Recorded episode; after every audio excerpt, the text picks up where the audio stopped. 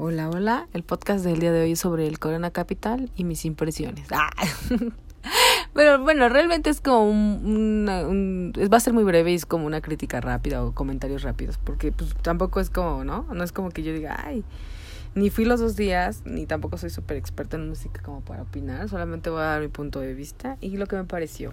Bueno, en realidad yo solo fui por los Strokes, la verdad, o sea, o sea, las demás bandas es como que sí me gustan y todo, pero mi banda así, así de quien soy fan es de los Strokes.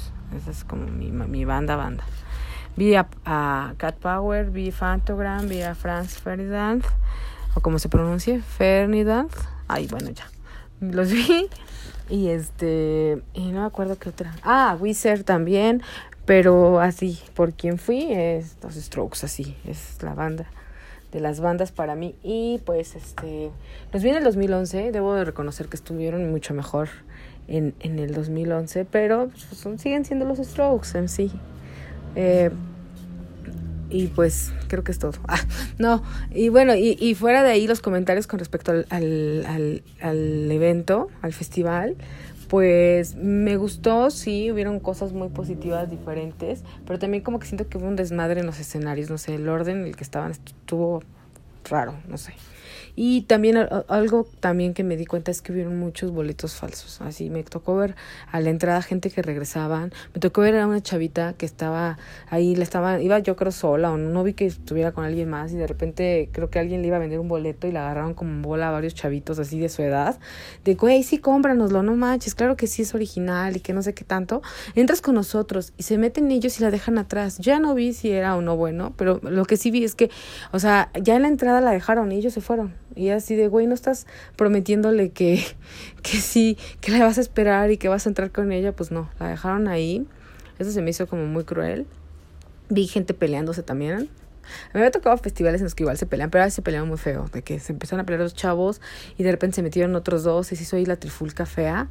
Y también a un chavo que lo fueron a detener como seis de seguridad, que porque una chava lo estaba acusando de no sé qué, y pero o sea, no decían bien de que solamente el chavo les decía, bueno, ¿por qué no la traen? y que no sé qué, y que me lo diga en mi cara.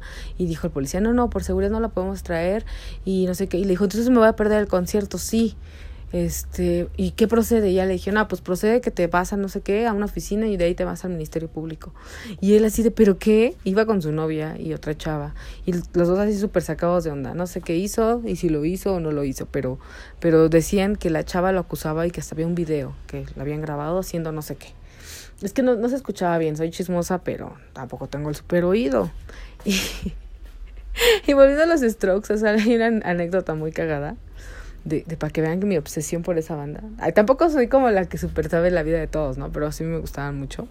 Me acuerdo cuando salieron, creo que yo iba en la prepa, ajá.